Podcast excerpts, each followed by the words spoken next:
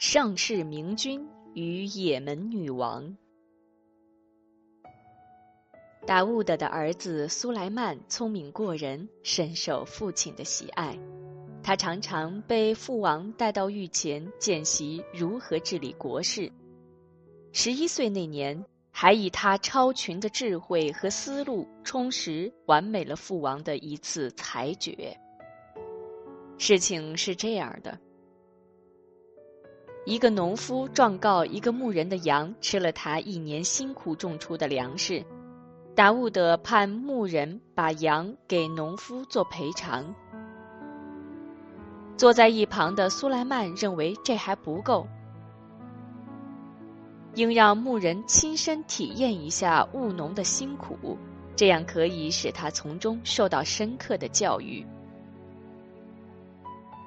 经达乌德准许，苏莱曼重新做了裁决：牧人把羊暂时给农夫。农夫地里的活儿由牧人去干，打下粮食归农夫，农夫再把羊还给牧人。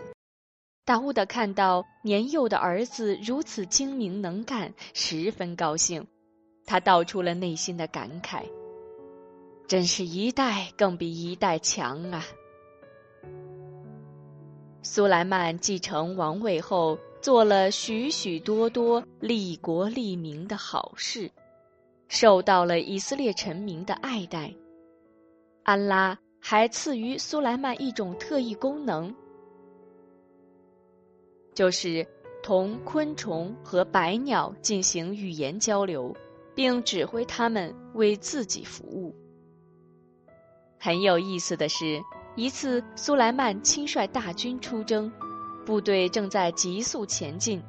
苏莱曼听到地面上一只母蚁正在招呼群蚁迅速躲藏，以免遭到大军的践踏。苏莱曼笑了，立即传令部队慢行，注意不要踩到地上的蚂蚁。还有一次，苏莱曼检阅鸟群，发现一只心爱的啄木鸟不在队列中，正要发怒。啄木鸟从远方飞来了。他咕咕叫个不停，别人不知他在说什么，可是苏莱曼却完全明白了。原来这只鸟飞到了也门的赛博邑，他惊奇的发现那是由一个女人当政的国家，臣民都不信仰安拉，而是崇拜太阳为神。女王还有一个豪华精致的宝座。那座位大极了，苏莱曼听了便修书一封，命令啄木鸟衔上，飞回也门，把书信投给女王，看她有什么反应，立即回来汇报。正在批阅案头文件的女王拜勒吉斯被突如其来的飞鸟传红惊呆了。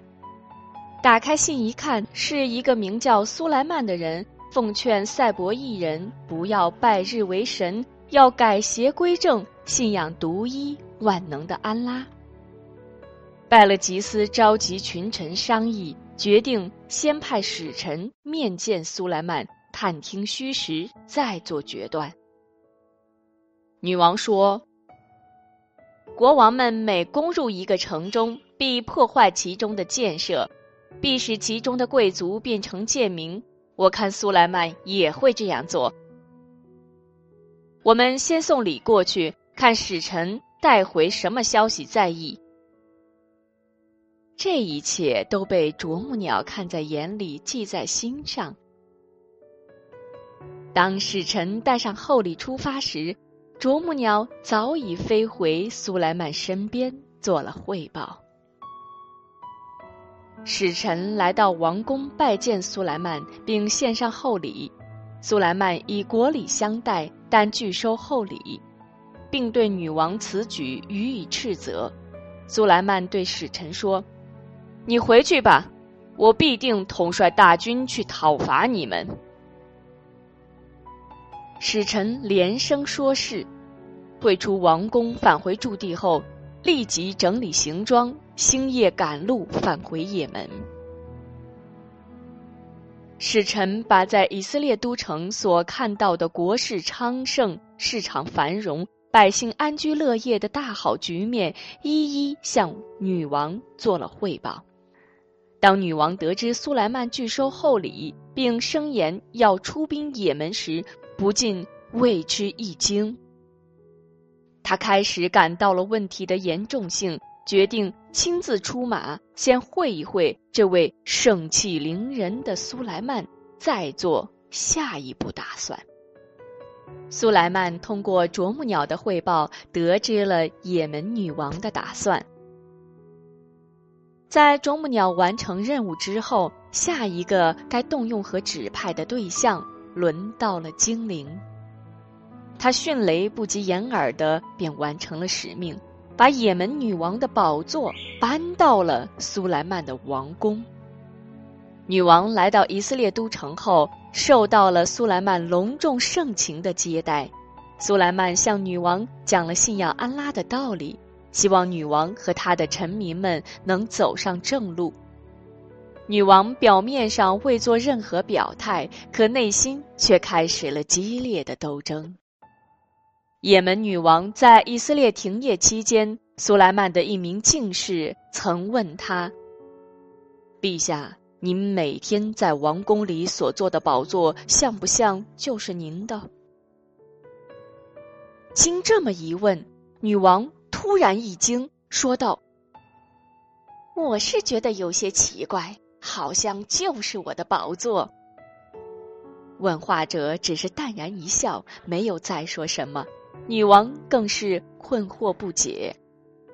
为促使女王的思想能够更快的转变，苏莱曼命令精灵在一夜之间盖起了一座晶莹剔透的豪华宫殿。